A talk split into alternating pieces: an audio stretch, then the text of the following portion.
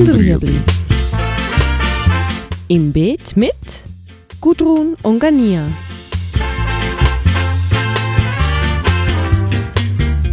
Fragen rund ums urbane Gärtnern auf Balkonien. Heute die richtige Tomate.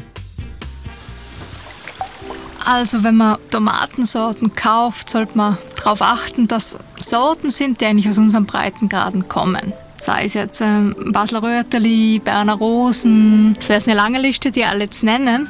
Aber ja, wenn man jetzt auf den Prospecie Rara Markt zum Beispiel geht oder auf dem anderen Setzlingsmarkt, findet man die Sorten und kann man auch explizit fragen, wo man kauft, was sind das einheimische Sorten, sind das südländische Sorten und dann wird das auch, auch bei uns reif. Klar, es braucht schon sechs bis acht Stunden Sonne. Das heißt, es muss ein voll besonnter Standort sein und idealerweise einfach ein Standort, der etwas geschützt ist, also idealerweise überdacht. Deswegen baut man meistens irgendwie das Tomatenhaus oder tut die Tomaten auf dem gedeckten Balkon.